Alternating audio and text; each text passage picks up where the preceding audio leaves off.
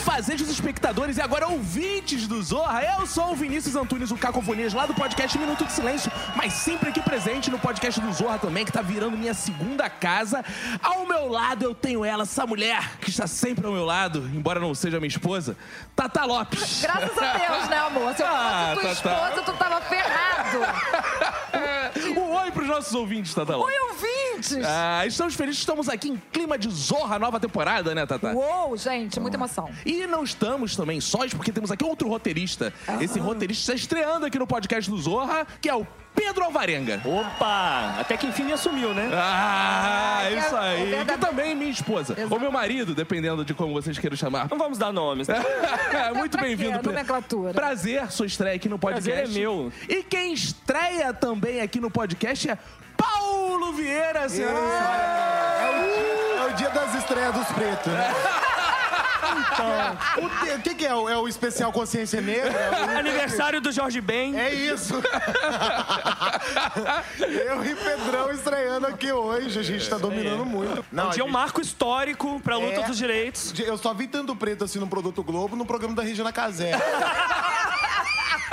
Desde o esquenta eu não vejo tanto preto no Produto Globo. Paulo, seja muito bem-vindo. Estou aí nesse clima de estreia, mas eu quero dizer, Paulo, que a primeira vez que eu te vi pessoalmente na vida, você estava celebrando um casamento, cara. É mesmo? Você é casamenteiro, cara. Você Não, celebra casamentos. Caramba, É verdade. Foi no do Paulo Carvalho? Você eu celebrou o acho. casamento do Paulo Carvalho. Celebrei, ele me chamou. Na verdade, o que aconteceu? Parece que foi muito legal eh, da parte dele, mas a verdade é que ele tinha chamado o Fábio. pra puxar. É, é. Tu era step de padre. Eu era step do Fábio. E o Fábio não pôde celebrar esse casamento. E aí ele me chamou um mês antes, dois meses antes, falou: a gente pensou muito e tem que ser você. E eu pensei, uhum. sei." Mas eu tenho uma trajetória longa de ser step de casamento. Eu fui pa- padrinho de casamento de uma amiga minha, Mônica Soares, cantora. Eu, eu cheguei pro casamento normal. Primeiro assim, vou casar, pensei, vou ser padrinho. Não veio o convite. Aí veio o convite normal. Aí falei, beleza, vou de convidado normal. Tava até conversando com meu irmão um, dia, e aí eu falei pra ele, será que ela acha que eu não tenho condição de dar um presente bom de e eu tenho a cabeça um pouco doentia, cheguei até o cúmulo de pensar. Falei, Neto, eu acho que eu vou comprar uma, uma televisão boa ou uma geladeira boa, levar na porta da igreja, pegar um martelo e falar, aqui que, é que eu podia ter te dado, ó. e quebrar na frente. Bem doente mental mesmo. Mas, enfim, cheguei no casamento da Mônica, ela tá lá chorando e falou: Coração, me ajuda. O Álvaro, que ela tinha convidado o Álvaro, outro amigo dela, pra ser padrinho. O Álvaro fez o procedimento no cabelo, falou que não vem. Simplesmente Álvaro não foi. Falou: entra com a Jaciara, por favor. E entrei eu. Aí hoje, ela fala: ele foi meu padrinho de casamento, mas eu sei muito bem que não fui. Eu fui step de padrinho e continuei dando meu bom faqueiro, como qualquer convidado normal. Entendi. Desculpe, o cabelo do Álvaro ficou bom? O cabelo do Álvaro ficou uma, uma merda. Ficou muito triste. O Álvaro é realmente. Ele nunca se recuperou. Mesmo assim. O cabelo dele até hoje tem chumaço. É um cabelo em três texturas. Ninguém entende. né? Acho que a gente sabe quem providenciou isso na vida dele. né? Não, não foi nada disso. Isso às vezes é uma vovó que bateu um tambor que hoje minha palavra tem um poder. Tem um pouco disso. Mas aí tenho essa tradição de ser step. Então eu celebrei o casamento de Paulo Carvalho. Você ganha vida com isso, além de ser ator. Se algum Porque quiser assim, te porque contratar, como é que faz? Deixa o É. telefone. Não, não. Eu fiz isso duas vezes na vida. Eu fui com o Paulo Carvalho e com um amigo meu, Tiagones, roteirista lá de São Paulo. Foi um Tiagones não é Tiagones, não é Tiago. Não é Tiagones. tia. É, o Tiago, é Ah. vulgo Tiagones. Achei que fosse uma tia, assim. É, a Tiagones, ela casou com o Gervaldo. Nossa, foi tão lindo. Viúva três vezes já. Tinha uns bem casados. Tinha. Tem uma amiga minha que faz. Ganha-se a po- muito dinheiro Ganha, é a. a- a- Ganha-se. Ganha assim. Não, eu particularmente não ganhei. Ah, Mas. porra, Paulo. Será que dá mais dinheiro do que ser ator? Não, tudo dá mais dinheiro. do que esse ator. Ser roteirista, não. Mas é que na Globo as coisas são outra coisa, né? Aqui é um grande reino de magia. Né? Mas na vida- É Disney da, da, É, da- você não- um lugar que você chega, não tem um TNT Não tem um figurino de TNT, sabe? Não tem um cetim. Eu fiz Jesus esse dia, não era cetim. Eu falei, como assim? É. Pode fazer Jesus sem cetim? Nem parece Não arte era essa nacional. roupa usada É. na época? Não, que eu, tô, que eu tô acostumado a fazer Paixão de Cristo na minha, na minha paróquia. Então a gente faz com cetim, TNT, o sangue é groselha, açúcar é doce. É um reino de magia. Não parece arte nacional. A arte nacional, o TNT é parte da cultura nacional. Muito. É. Ariano É, Suassuna defendia o TNT. Agora, já que chegamos nesse assunto Globo, estreia do Zorra, Paulo. Deus seja louvado. Você estreou, cara. Um prazer te receber aqui. Você é uma das nossas grandes atrações dessa Olha, temporada. eu né? espero que eu seja mesmo. Eu até esse- essa semana passada teve uma cena que eu fiz o assistente de um dentista. E aí o meu trabalho era pegar um alicate e entregar um alicate. Eu não tinha nenhuma face. Aí o Paulo Matias chegou pra mim e falou assim: "Hein, mas olha, não chateia. Aqui é assim. É que eles escalam a gente, meio que me consolando. Eu falei, eu já vi o programa, Paulo. Eu sei que às vezes a gente faz uma- umas figurações pra ser legal, né? Tipo, pra ter- dar essa cara de grupo, meio Monty Python, É, né? exatamente. Eu falei, eu já eu sei, mas eu achei muito bonitinho ele querer me consolar. Falar, Olha, não chateia. não é que. Não, não, não é isso. muito querendo. Eu já tô aqui faz um tempo. Não vai vir uma coisa boa. É, é assim, você faz duas que não fala, depois vem uma que é um monólogo. Você muito querendo me, me consolar. Eu falei, Mas Paulo "Não, tá Matias é, é tranquilo." falso também, cuidado com ele, Ele tá? é uma, uma péssima pessoa.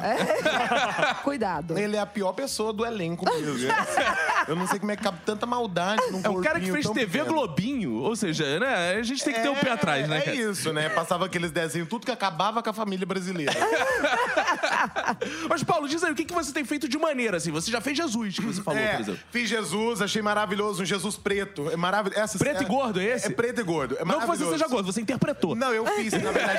Eu Tinha me- uma caracterização eu- pesada. Sim, com certeza. Eu me, eu me preparei pra esse papel, né? Foi, foi um pedido da casa. E aí venho engordando há 25 anos, sim. E aí, agora, pre- preparado pra esse papel, fiz um Jesus preto e gordo. Foi maravilhoso. Aquele, o pessoal lá da igreja tá chamando, Jesus vai voltar. E aí eu chego e eles falam, não. Não é possível, dessa cor, desse jeito. É muito legal, foi uma cena incrível. Gravei com o Helder, que é outra pessoa que não vale nada. Nada. Esse dia eu fiz uma cena de viking, no, debaixo de um sol, uma cena de luta viking, Maria maravilhosa Clara. cena. Que teve uma hora que eu dei uma machadada no moço, me deu um teto preto, eu falei... Hum... Sabe aquele zumbidinho no seu ouvido? E eu falei, Ih, bem-vindo. E aí, mas... mas é o que eu mais tô gostando do Zorra, que é isso, é a possibilidade de no mesmo dia você fazer policial, Jesus e viking, sabe? Essa diversidade de personagem tem alimentado muito o meu Instagram. é cada caracterização maravilhosa e é muito bom pros meus posts. Eu nunca mais fiz um TBT. Não preciso. Tem Que é pro que a gente trabalha na vida, É né? isso, Ser ator alimentar- agora é alimentar o Instagram. pra alimentar o Instagram com toda certeza. Cara, mas uma parada que eu acho maneiríssimo, que eu acompanho você nas redes sociais, eu te sigo, cara. Para com Eu vi isso. você no casamento, Eu me sigo sinto você nas redes perseguido, sociais. para você hoje com vai pra casa, eu vou também. Para- Uma coisa que eu tenho coisa que ele notado. gruda. Ah, ah, eu tenho. Ah, eu, va- vai ser bom. Eu tô aqui no Rio sozinho, né? Aí, ó. Pô, eu aí. preciso de amigos, gente. Ah, gente, já Campanha quero- Amigos para Paulo Me Vieira. adota a sala do Zorra. Pode deixar. Paulo, que tal você tomar um uísque lá em casa domingo à noite, por volta de 11h59? Aí eu acho um pouco demais. Até porque ele mora na Tijuca. É. Realmente. Mas aí, como pessoa que acompanha a sua carreira, eu tenho visto você lá com seus seguidores. Gente, fui pra Globo, hein? Nunca falei mal. É. Gente, Zóia Maneiro. Tem essa cobrança assim, pô, Paulo fazia o Porchat, agora se vendeu a dona Rede Globo de televisão. Tem, tem, tem um pouco disso, né? Uma coisa que me falavam muito quando, quando saiu a notícia de que eu tinha assinado: não deixa a Globo roubar tua essência. Então eu ando na Globo me abraçando, assim, eu digo, não vai roubar minha essência. Eu cheguei e falei assim, onde é que eles roubar a essência da gente aqui pra eu não passar nem perto? Que esquina é essa que leva a essência da gente? Como uma empresa muito visada, tudo que você faz ganha proporções gigantescas, né? Se é engraçado, é muito engraçado. Se não é engraçado, meu Deus do céu, acabou a graça. Pedro, quando chegou na redação, ele tá aqui, pode falar, é cheio de swing e tal. Pedro vai ser o nosso negro da redação. Agora já usa a camisa da reserva. É, Então, assim, ele tá começando a Tem, tem, tem um processo, vai- parece um filtro do Instagram, assim, você vai ficando um pouquinho mais branco, mas nada que um verão no Rio de Janeiro não resolva. É, As pessoas Tu, acham. consegue- tu vai no baile funk, tua essência volta. As pessoas acham isso do roteirista também, Pedro? Acham. Quem é preto sabe que tem uma cobrança da galera do movimento, tem uma cobrança ali de. Esse preto tá na casa grande, né?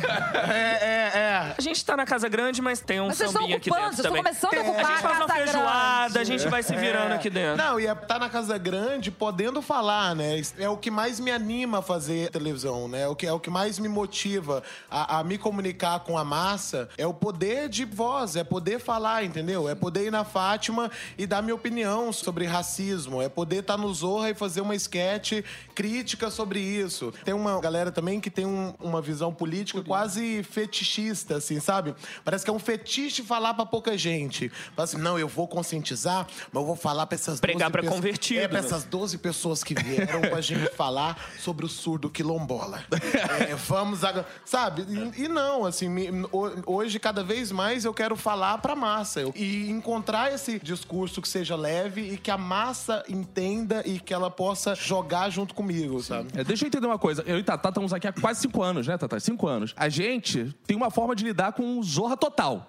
Você, como é que você tá? A pessoa que chega agora, você- Zorra Total, como é que tá- você tá? Ah, é total, não, não tipo. Você mesmo fala Zorra Total, ou você tá naquele momento assim, não é total, porra. É, Zorra. É, tem, tem um pouco disso. A, a pessoa fala assim, fui pro Zorra, a pessoa, pro Zorra? Aí eu falo, não, mas melhorou tanto. Menina, nem Tem te essa, tem essa desculpa aí, né? Tá nesse Fala, momento. não, mas mudou muito, não é mais total. É o Zorra, é o novo Zorra. É outra coisa. E o Helder tá lá, Dani Calabresa.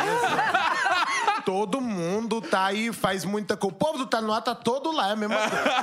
O Tá No Ar, eu gosto. Eu falo, é, é, gente, eles são primo irmão, é, tudo quase parente. É, um tem mais dinheiro, né? Que o Tá No Ar tem mais dinheiro que a gente. É porque eles gastam tudo em poucos meses. Exatamente. A gente é um ano inteiro. Aliás, uma coisa que eu Exatamente. não sabia do Zorra é que gravava-se tanto, né? Sim, cara. Todo dia tem gravação. Eu, É. eu venho de um. Tá de um- reclamando, Paulo? Não, não, não, de jeito nenhum.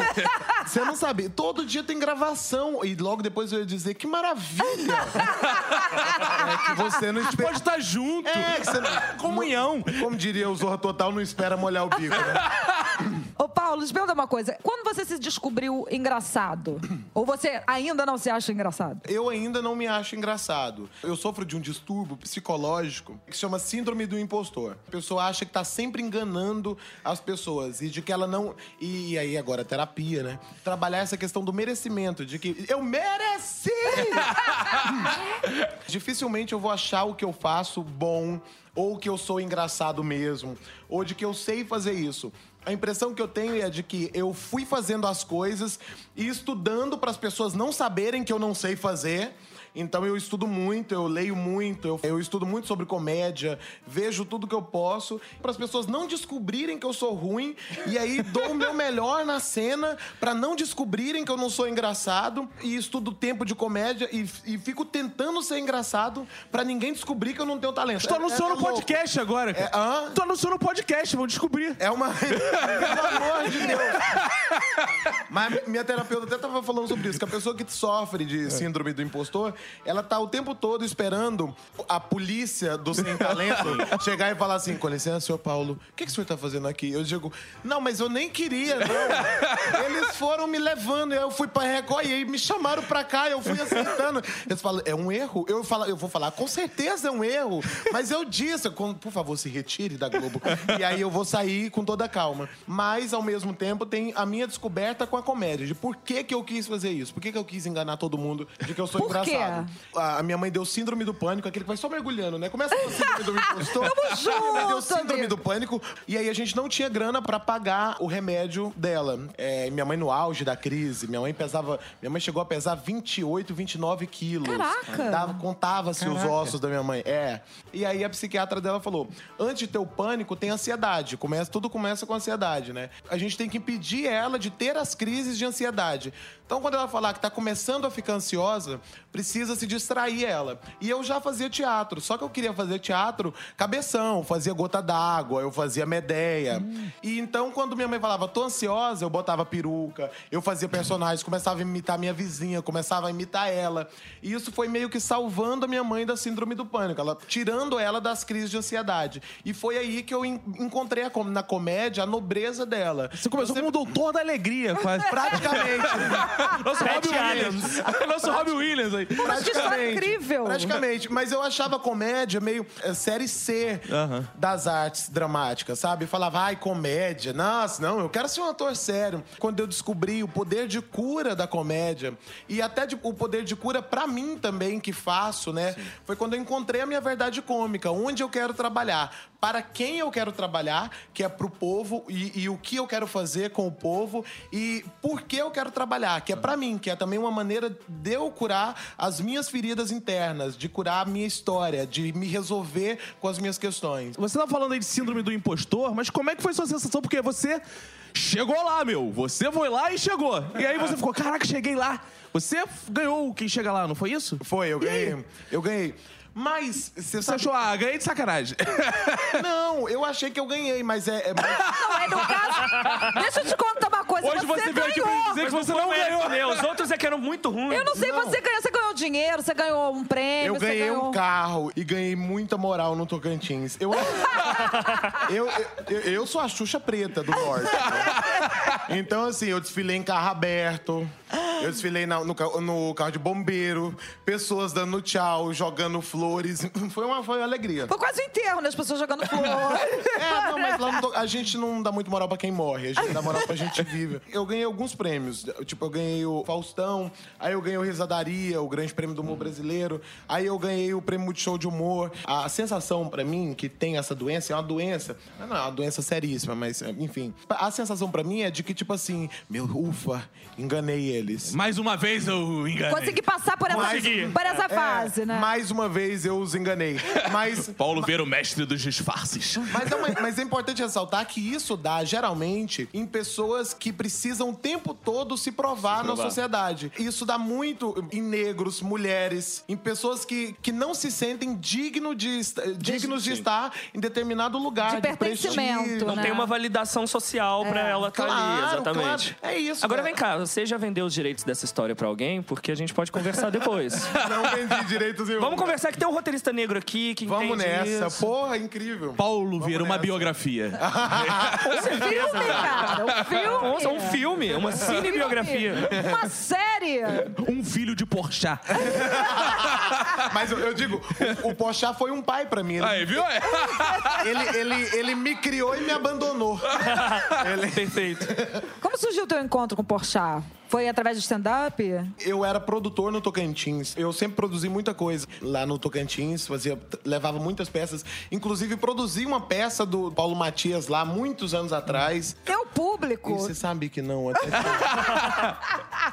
Mas, Paulo Matias, fica calmo. Às vezes dá público, às vezes não dá. É igual escalação no Zorra.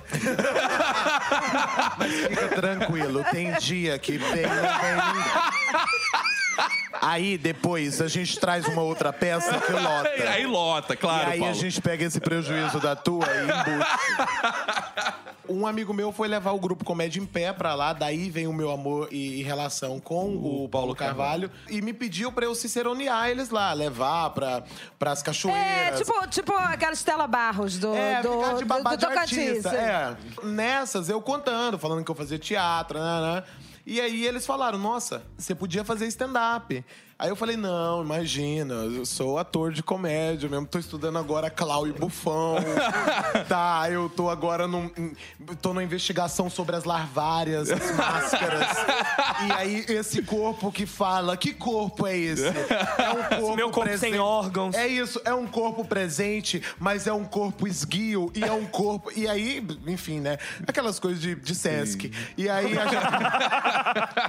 E aí eles falaram: não, faz stand-up. E aí eu expliquei que numa peça que eu fazia, eu entra... eu, pros atores trocarem de roupa, eu fazia uma enrolação. Eles falaram: isso que você faz já é stand-up. E aí, nessa temporada mesmo, eu subi no palco pra fazer com eles, com o Fernando Caruso, o Léo Lins, o Cláudio Torres Gonzaga. E aí eu fiz essa primeira apresentação. Lá tinha um cara de um bar na cidade que me chamou pra ter uma noite mensal e assim eu comecei no stand-up. Que maneiro. Anos depois eu encontrei o Fábio no Risadaria. Anos depois eu reencontrei ele como jurado do Prêmio Multishow de Humor, até que ele me chamou pra. pra De filho.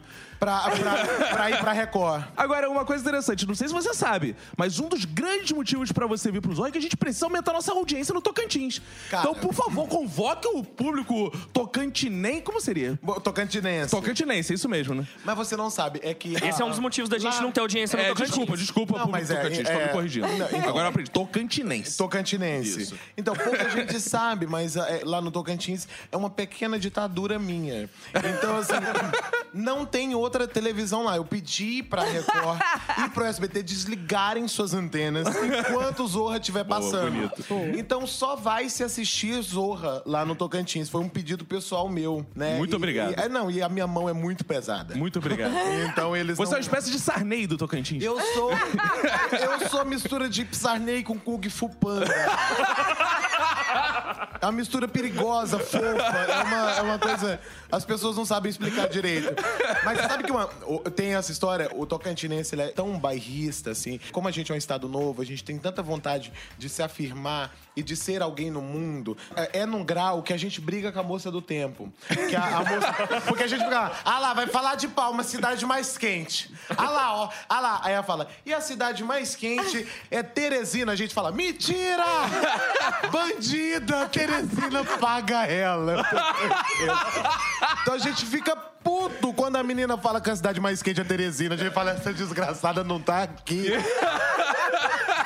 Então a gente é bairrista nesse grau. A gente quer ouvir falar palmas como cidade mais quente. Foda-se, mais violenta, foda-se. A gente quer ouvir nosso nome na rede nacional. Então a gente é tão bairrista a, a esse ponto. Tem uma história de que quando o, o Genésio Tocantins, que é um cantor de lá, foi participar de um concurso no Faustão, é, as linhas interditaram. E assim, todo lugar que eu vou, que é votação popular, eu ganho. É impressionante. O nosso poder lá de engajamento é muito grande. Quando eu fui fazer o Faustão, eu ainda brinquei assim, falei: olha, vota em mim que se eu ganhar o carro eu te dou carona. Então, a minha vida é um inferno. Onde eu ando, as pessoas falam, tá devendo minha carona, hein?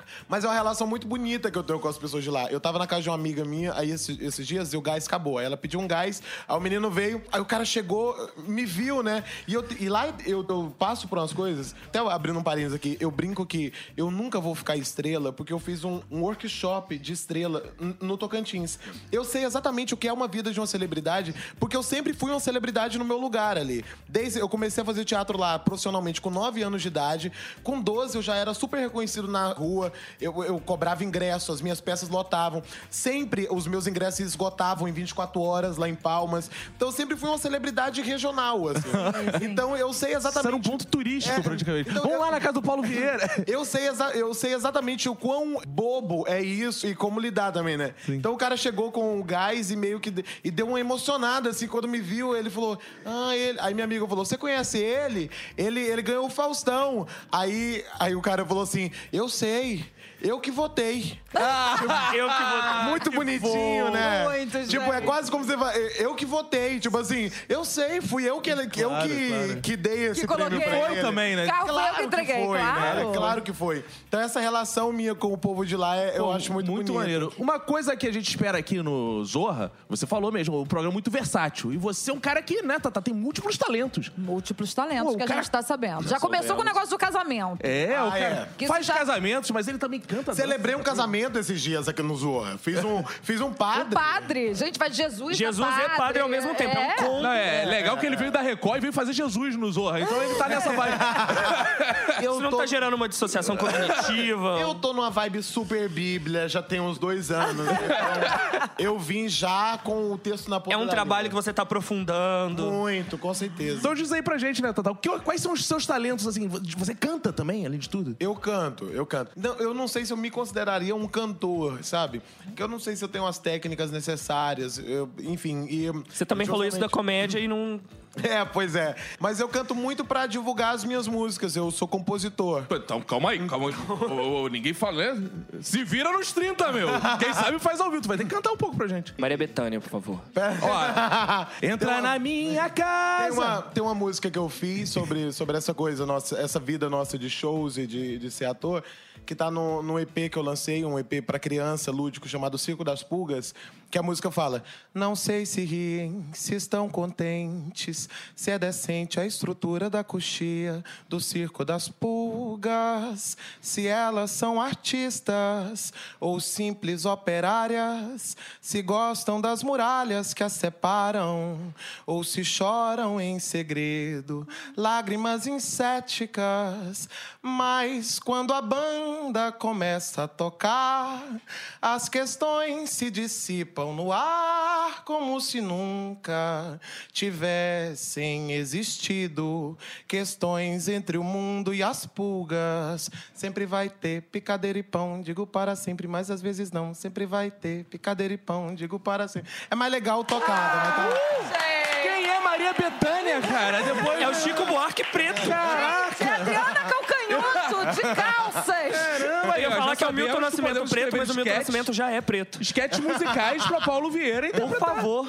Caraca, o problema aqui é que as músicas são do Edu Krieger. Mas às vezes a gente consegue fazer algumas fo- coisas fora dessa seara. Tem um episódio, inclusive, episódio 3, se eu não me engano, né, Tata? Com o Edu Krieger e Juca Filho, que são dos compositores. Sim. Ah, e já que Sim. estamos falando disso, eu lancei uma música recentemente chamada Mãe Sampa. Se você que tá ouvindo esse podcast puder sair depois daqui e ouvir no Spotify, eu tô feliz que ela já tá com mais de 30 mil players. E é um, é um sucesso pra mim.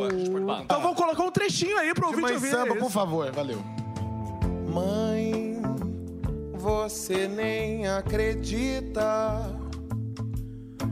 Tem muita gente estranha e esquisita em São Paulo. Eu gosto de andar com elas, de ser estranho também.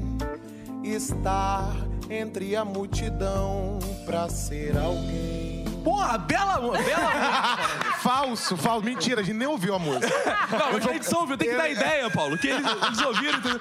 Eu não ouvi a música, mas eu tenho certeza que é bom. Então, Obrigado. Uou, muita uou. confiança da sua parte.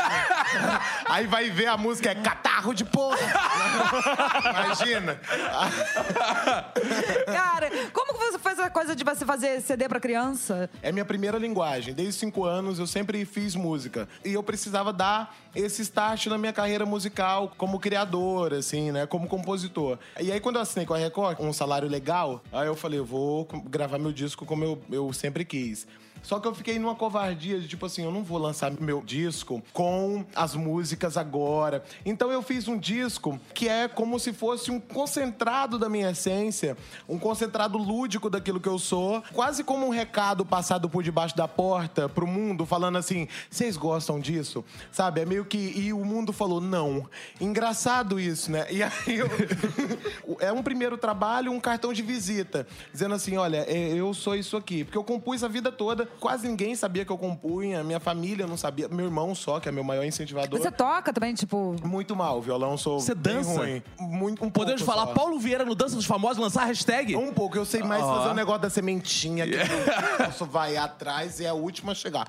Você pensa em transformar em teatro porque em musical? Porque eu, eu fiquei interessada. Pô, vamos nessa. Eu tô. Eu, eu- olha, eu vou te falar, eu gravo no Zorra. é, é, minha, minha diária começa às nove e às vezes eu saio às, às cinco. Mas de, de trabalho mesmo é coisa de uma hora. Então eu tenho tempo, tempo livre. Olha, Paulo, muito. que interessante. O Pedro vai escrever sua biografia, sua cinebiografia. Tatá vai fazer sua peça de teatro. Eu tenho que arrumar alguma parada pra fazer Não, contigo. mas Eu tô falando vai achar. E o tema de hoje, o tema de hoje é network rodada de negócio. Exatamente. Ah, falando nisso, você é coach? Você- Shark Tank, Você, Shark você, Tank. você- é, exatamente. Você achou que era o Zorra? É Shark Tank. Falando isso, você é coach, Eu Paulo? tenho um ódio desse homem. Não, tem um coach, Paulo Vieira, mas que agora foi humilhado pelo corrupto. Aí ele viu tanto que é bom a gente procurar o nome da gente no Google e não, não achar. Mas tem gente que chega a você e fala: Ah, você é coach, tá? Você é um Paulo Vieira coach? Não, mas me marcam muito no Stories. Muito. Que A insuportável. pessoa fala assim: quem tem fé tem poder e age. Aí Paulo Vieira, oficial. Eu digo, não sou eu, não, brother. A pessoa desmarca e me bloqueia. Então, que não só a pessoa não, não, não gosta que não seja eu, como ela fica com um pouco de ranço de ter outro Paulo Vieira. Cara, eu vou te então, pra me achar, tem que colocar Paulo Vieira, comediante, porchá, gordo. Aí sai o Leandro Hassum, o Sérgio Lorosa, eu tô na terceira página. Cara, como é que. Tua relação com Jalapão? Tu Ah. é meio, tu é meio é, a Estela Barros lá do, do Jalapão. Tu faz propaganda pra caramba do Jalapão. Vejo milhões de fotos suas do Jalapão. Eu quero comprar uma casinha no Jalapão. Vamos, você vai Gente, eu tô amar. super Como que tá o no Jalapão depois da novela? A novela divulgou muito o Jalapão pro Brasil inteiro. É, e, e aí eu tinha bastante medo de que a gente não conseguisse é, manter lá, né? O ecossistema. E preservar lá, porque não é um turismo de massa, é um turismo, é um bioma muito frágil. Só que agora é, a gente está cada vez melhorando a nossa fiscalização. A gente vai conseguir ter Jalapão aí por muito tempo. Eu tenho uma empresa lá que faz turismo pro Jalapão, que é a Viva Jalapão. Essa empresa ela nasceu de uma outra necessidade, a raiz dela é outra. Eu vou muito pro Jalapão e sempre que eu vou lá, muito por essa imagem minha, tipo, ah, ele é o nosso garoto que venceu, e eu tenho muito orgulho disso. Quero muito que isso seja verdade, que eu sou a voz dessas pessoas, tem muito esse lugar. Muita gente do, Jal- do Jalapão pegava na minha mão e falava assim: Paulo, não esquece de nós. Agora que você tá na Globo, não esquece de nós. Traz melhoria pra gente. Você quase Traz- evita Peron. né? tem, tem um pouco disso. E as pessoas cantam, os miseráveis, sabe? Eles cantam e, e é, sabe? É é uma lindeza. Você vende isso pros Don't turistas. cry for me, Jalapão. Eu saio, eu saio na janela da- da- das cajas de taipa e digo, Don't cry for me, jalapão. E pássaros cantam, que também tem um pouco de Disney.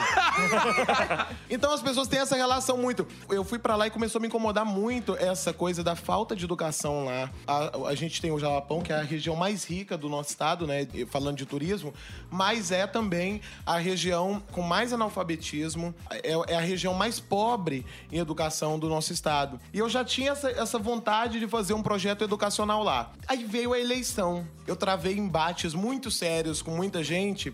E aí teve uma hora que eu tava tão exausto. E eu tava em cartaz e foi uma surra, porque eu sofri um boicote, filha da mãe aqui, sabe? Então, assim, ninguém foi ver minha peça, as pessoas xingavam, as pessoas, sabe? Então, e, e aí eu fui ficando tão exausto. E eu falei assim: por que, que as pessoas não conseguem entender o que é fascismo? Elas não entendem, elas não sabem o que é comunismo, elas não entendem o que é consciência de classe. Por quê? E aí eu, eu cheguei numa, numa conclusão que é: falei, essas pessoas não entendem o que eu tô dizendo, porque para entender o que eu tô dizendo, eu não vou convencer elas num post de Facebook. Para entender o que eu tô dizendo, elas precisam de oito anos de ensino fundamental bem feito. Perfeito. Então eu falei assim, cara, a parada é educação. E eu falei, então eu, eu vou começar o projeto que já estava no meu coração há muito tempo, que é desenvolver um projeto educacional para o Jalapão. Como que eu posso manter esse projeto? Aí eu criei a empresa, que é a Viva Jalapão. Então, a cada pacote que é vendido na Viva Jalapão, parte desse dinheiro vai para esse projeto educacional. Agora, em junho, a gente faz as primeiras ações,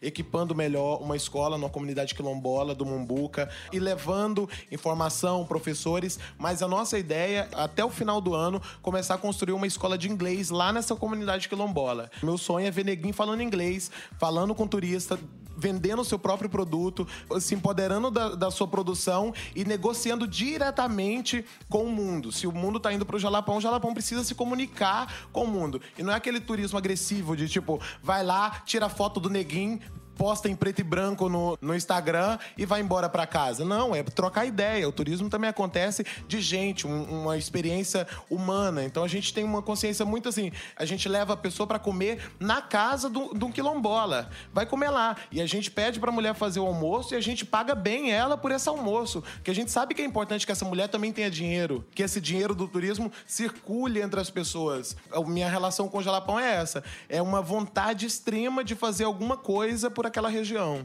A revolução Ai, será tocantinense. vai- será, será, será. E tá começando pelo Paulo Vieira, que é maravilhoso. Agora, como é que foi o convite? Foi, foi, foi nosso Boni Preto? Foi o Boni Preto que me chamou. Quem é o Boni Preto? Explica. Márcio Smelling. quando o Márcio Smelling, é, quando o Márcio Smelling é, ganhou esse cargo aqui na Globo, né? Ele meio que te roubou do Fábio, não foi, não? Não, não, não tem isso. Ele, ele me perguntou, falou assim: e aí, você vai continuar? Quais são os seus projetos? Eu falei: o que, que você tem pra mim? Faça uma oferta irrecusável. É, foi muito legal, assim. eu tinha essa vontade de voltar pra casa. Eu fiquei contratado aqui um, um tempo, né? Um ano, mas que não, não rolou muita coisa, porque eu, enfim, eu não tava sob as asas eh, dessa grande mãe urubu que é, que é Márcio Smelling. Eu não tava debaixo dessas asas maternas. Então as coisas não aconteceram muito pra mim aqui. E eu tinha vontade de vir porque, justamente por isso, eu tenho um- uma vontade gigante de me comunicar com o povo. Eu acho que às vezes a, a televisão é muito sul e sudeste, muito Rio e São Paulo, sabe? Eu acho que falta muito Brasil profundo na televisão. Falta, capital. falta, falta o sotaque original, É, né? Falta, falta Tocantins, falta Maranhão, falta Roraima, falta, sabe, falta costumes, falta cheiro, falta cor. E os sabe? interiores É, também, né? exato, Porque é muito metrópole. é, exatamente. E a gente entender também essa, essa coisa do Brasil, né? Que às vezes a gente fica fazendo TV pra essa bolha nossa, né? Tipo assim, é, cena em restaurante, né? E quando você vai parar pra pensar, você fala: caramba, meu pai foi num restaurante com 35 anos. Nunca foi a realidade dele. Então, assim, eu- a minha vontade e a minha escolha por ter vindo pra Globo, eu acho que eu posso contribuir nessa comunicação com o povo e tenho muita vontade de me comunicar com o povo, o povão. Muita gente critica a televisão e a qualidade da televisão, tipo, fala assim: ah, eu não gosto de Faustão. Eu falo, cara, o Faustão não é pra você. Vai pro cinema. Você tem, sabe, você vai fazer outras coisas. O seu Você não domingo. merece. Não é pra você, exatamente. O Faustão não é pra Você. O Faustão merece. é pro brasileiro, é pra outro tipo de gente. É pra, um- sabe? E ele sabe pra quem ele tá fazendo. E faz muito fa- bem. Não, inclusive eu, eu até queria confessar isso aqui. O, o meu quadro, o Emergente como Agente, que eu fazia, ele é inspirado, ele, ele vem, ele é fruto de uma consciência de televisão que o Faustão me deu. Foi no Faustão que eu aprendi, e o próprio Faustão explicou isso, que é, às vezes ele falou, às vezes os, os comediantes me criticam quando eu falo, interrompo no meio da piada. Você tá lá no Faustão, né? Fala, Aí tem uma bailarina russa, lá, como é que é, bicho? Piada com obstáculos, meu. 7h37, o grande Paulo vai explicar o que é, pra senhora, minha tia, o que é uma bailarina russa. Que pra gente comediante é uma merda. Tipo, ai meu Deus, o Faustão me interrompeu. Acabou meu time, Mas né? olha quão foda é o Faustão como comunicador. Ele entende que a comunicação se dá a partir do repertório em comum das pessoas. Ele precisa se comunicar com o Brasil de norte a sul, de um tamanho de um continente. Ele precisa encontrar um repertório comum para que a comunicação aconteça. Ele tá cagando se o comediante tem uma piada. Ele quer se comunicar. Então, quando eu falo uma bailarina russa, o Faustão, gênio que é, fala assim: a minha tia do interior de- da Paraíba não tem essa referência de bailarina russa, gorda, bigoduda. Então, aí ele fala: pera aí, meu, o grande Paulo vai explicar. Ele não deixa passar nada. Então, emergente é muito isso. Eu entender a necessidade que o povo tem e não querer fazer coisa pra USP, sabe? E falar assim, não, é pra esse povo que eu quero me comunicar. Então eu tenho um narrador que explica o tema, aí vem uma cena, aí eu pauso a cena, eu falo, atenção pra tal coisa. E, e é isso. É uma comunicação fácil pra todo mundo entender, porque é pra essa gente que eu quero falar. Boa. Palmas, meu. O cara que não merece só palmas, o Tocantins inteiro, meu. Esse é o Paulo Vieira. Piada nova do Faustão. Tava se segurando, né? O Vinícius Tava tremendo já. Piada nova do Faustão. Isso não é pra você, não. É pro Brasil inteiro. Você... Tata Lopes, estamos chegando ao final de mais um excelente episódio. Não mesmo. Eu queria também deixar um abraço pa- para as outras novidades do Zorra esse ano. Que além de mim, que sou novidade, tem muita gente boa também que entrou agora. A Luísa Perissé, que é muito amo. legal. A Castorini, o Evaldo Macarrão, também de Salvador. Incrível. Que é um cara maravilhoso. que Tá sendo um prazer tá entrando com essa turma e sendo tão bem recebido por gente tão maravilhosa. Eu, eu de verdade, assim, eu tô muito apaixonado pelo elenco. Muito do... obrigado, Paulo. Pedro Alvarenga, seu beijo pros nossos ouvintes. Minha estreia aqui foi a melhor possível, né? Eu não poderia estar aqui, a não ser com essa boneca russa do Tocantins.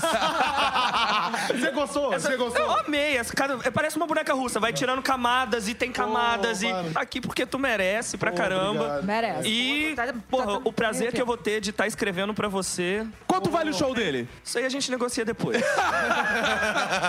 Tata Lopes. Beijo pros ouvintes. Mais uma vez, muito obrigada, Paulo Vieira. Assim, Eu eu, tô realmente, eu já era muito fã e agora eu tô apaixonada com todo o respeito. Tata Lopes, sua rede social. Twitter é Super Tata Lopes, Instagram Instagram é Tata Lopes Gostosa. Paulo Vieira, esse é aquele momento que você elogia o podcast, manda beijo pros nossos ouvintes, diz que gostou muito de ter participado e convida a galera pra assistir o Zorra. Tá, po- pode deixar. Por favor, vejam o Zorra todo sábado. Qual é o horário mesmo? Depois da novela. Vareia. Depois da novela. E aí vareia. Vareia, Aí, e mais do que vejam, comentem nas redes sociais, precisamos comentem disso. no Twitter. Agora, inclusive, um recado direto para os meus fãs, as pessoas que me amam mesmo.